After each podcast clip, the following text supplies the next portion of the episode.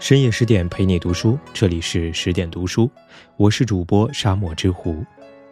今天要跟大家分享的文章题目叫做《三国演义》，欲成大事先谋生。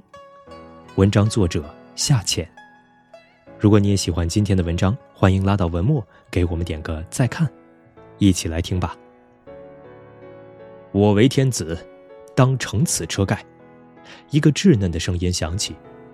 身旁的长辈闻言，面露惊异，出声制止道：“口出狂言会被杀头的。”内心却不禁一颤，这孩子是有些志向的，非同寻常啊。命运并没有眷顾这个胸怀大志的小儿，直到而立之年，他还站在皇榜前叹息：“大丈夫不能报效国家。”功未成名难就，不同于富二代的曹操，官二代的孙权。这个靠卖草鞋维持生计、名唤刘备的草根，一开始就输在人生的起跑线。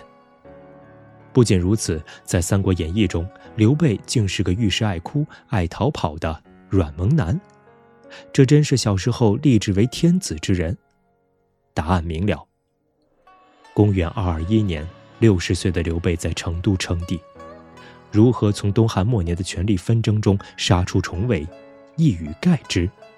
成大事者必有谋略，不论是哭还是逃跑，看似低头服软，实则育人育心，养精蓄锐。爱哭不是软弱，是谋才的执着。有人说刘备是一个哭包，遇事总爱哭哭啼啼，但为何他一哭不遭嫌弃，反得众人相帮？赵云原是公孙瓒的部下，未得重用。刘备初遇赵云，对其十分欣赏，相处虽短，亦见真情。在离别时，刘备拉着赵云的手，潸然泪下，安慰道：“公且屈身视之，相见有日。”公孙瓒死后，赵云多次寻找刘备的踪迹，终得卧牛山重逢，自此追随刘备，为其出生入死。刘备对赵云是泪为英雄泪，是求贤若渴的真情流露。对赵云如此，对其他贤能亦是如此。水镜先生司马徽曾说：“刘备之所以一直不顺利，是因为手上没可用之才。无有万夫不当之勇的赵云、关羽、张飞，文有孙乾、糜竺等人，怎会没人？”司马徽问道：“还需有个会用他们的人。”而后，刘备遇到了化名为单福的徐庶，拜其为军师。徐庶为刘备出谋划策，打了几次胜仗，声名远扬。曹操一心求财，为拉拢徐庶，史记扣留徐庶母亲，并修书召徐庶至曹营为其效力。刘备知其原委后大哭，即便徐庶知其军事机密，也不忍徐庶母亲受人胁迫，甘愿放徐庶离去。离别于豁达之人，是无为在其路，儿女共沾巾。于重情的刘备而言，是相对而泣，坐以待旦。徐庶感念刘备的惜才之恩，临别前向刘备举荐了诸葛亮。此后，徐庶虽身在曹营，心却不在。刘备为留住徐庶，但因此得卧龙先生诸葛亮的消息，便冒着风霜雨雪去请诸葛亮。每当在路上看到非凡之人，他都会误认为是诸葛亮而前去施礼。三顾茅庐，方见诸葛亮。隆中对，天下三分。诸葛亮的绝世才华令刘备惊叹。可是淡泊名利的诸葛亮拒绝出山。刘备为此泪沾袍袖，衣襟尽湿，哭着说：“先生不出，如苍生何？”这一哭，哭来了诸葛亮对刘备的鞠躬尽瘁，死而后已。无论是赵云还是诸葛亮。皆因刘备的痛哭而留下，直到垂垂暮年，都在为刘备集团效力。有了众人相帮，刘备才得以实现儿时当天子的梦想。有人认为，成年人的世界里，哭代表软弱，在人前哭更是丢脸。但是面对真心在乎的人，敞开心扉去表达真实感受，未尝不好。求贤不得时，刘备没有一味压抑自己的情感。没有逞强假装洒脱，而是毫不掩饰内心的痛惜之情，当众大哭，可谓极其珍视对方。正是这种发自肺腑的真诚和执着，才吸引来天下豪杰志士的忠心追随，为他谋来人生路上的强大助力。爱桃不是服输，是谋士的清醒。桃园三结义后，刘备变身大哥，即便关羽和张飞武艺超群，但时逢乱世，他们也免不了四处投奔。镇压黄巾军起义，刘备立下不少功劳，却只能做一个县尉。巡检的督邮想从刘备这里得到一些好处，便假称刘备虚报功劳。刘备与县使商议时，我与民秋毫无犯，哪得财物与他？收不到贿赂的督邮不仅诬陷刘备害民，还屈打为刘备说话的老人。张飞不可忍，怒打督邮。既然留下无法施展抱负，那就辞官逃跑，或许有一番新作为。投奔曹操时，刘备已小有名气，谋士提醒曹操要防着刘备争夺权势，曹操心中亦有盘算，如何躲避暗潮汹涌？刘备沉着应对，在菜园种菜浇水，急得关羽和张飞质问刘备：“兄不留心天下大事，而学小人之事，何也？”是认输了吗？当然不是。刘备心怀天下，只是寄人篱下，力量薄弱，掩盖锋芒才是他当下最安全的出路。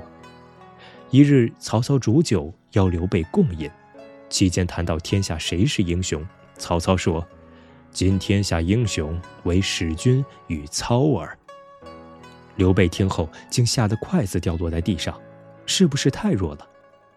一山岂能容二虎？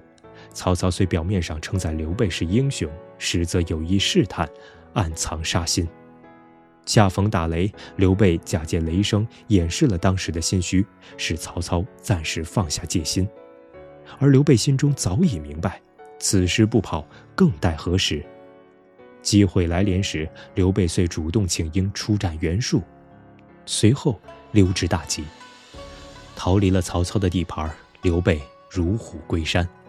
俗话说：“三十六计，走为上计。”所谓走，并不是消极逃跑，而是寻找良机，东山再起。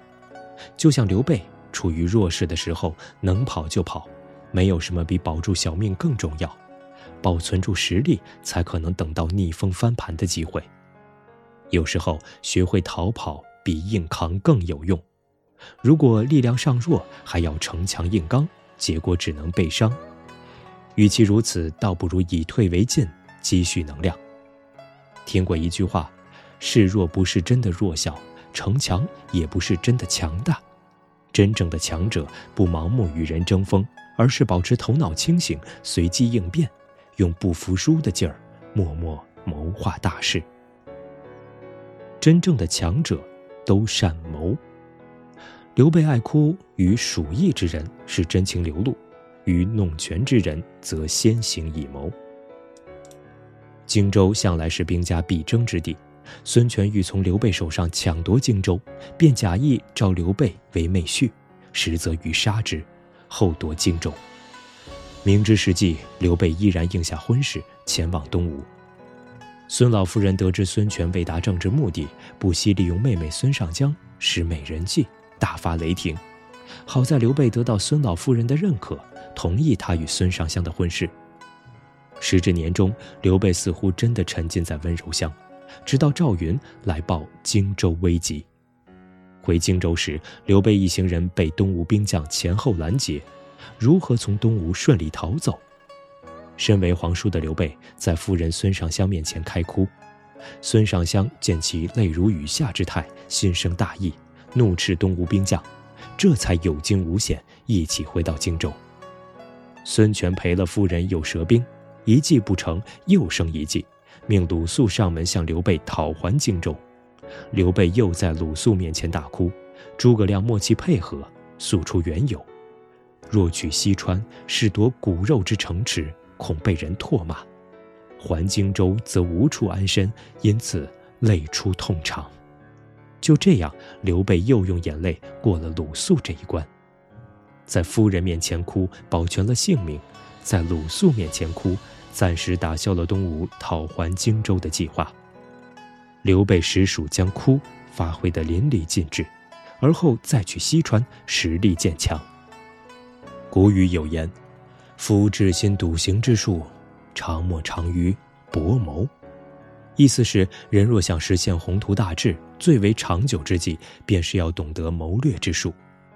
刘备就是这样一个看似柔弱，实则深谙计谋之人。携万民渡江时，曹操追兵紧随其后，手下劝刘备弃百姓自保，刘备却说：“举大事者必以人为本，老百姓愿意跟着我，我怎么能丢下他们？”到襄阳后，蔡瑁、张允不但未给刘备开门，还下令乱箭射杀。魏延素闻刘备仁德之名，见其为救百姓投诚，意欲开城门，便与守门将士厮杀起来。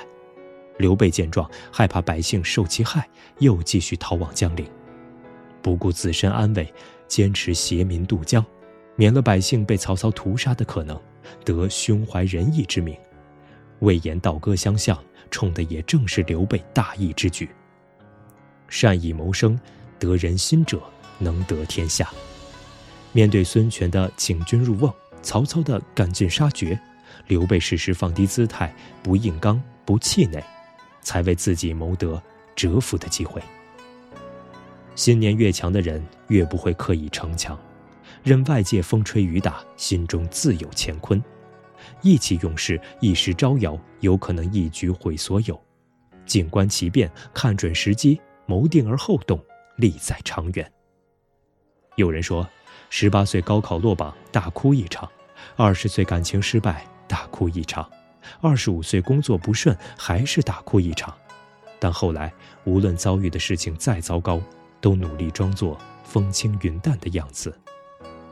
是啊，有多少人经历过现实的搓磨，渐渐活成一副铠甲，不允许自己哭，不允许自己逃，看似无懈可击，实则一击就溃。其实，哭。不见得是软弱，逃也不见得是服输，并不是一直硬拼硬闯才了不起，能以谋博赢，更是大智慧。看看刘备，虽然爱哭爱逃，却能同时得到卧龙凤雏相帮，还有一众忠肝义胆的将领相护，可谓战尽人和。人这一生会遇到很多难题，修炼坚强的品质很重要。但坚强不是为了难为自己逞强，不是遇事都要硬扛，扛不起的事可以暂时放下，愿意找机会蓄力，才有机会发力。这一世奔忙，不必都活成同样的模样，事时强，事时弱，强弱相宜，才能活得轻松些。愿你坚强而不逞强，懂示弱而不软弱，谋得一生好时光。这就是今天的十点读书，更多美文请继续关注十点读书，也欢迎把我们推荐给你的朋友和家人，一起在阅读里成为更好的自己。我是主播沙漠之狐，我们下期再见。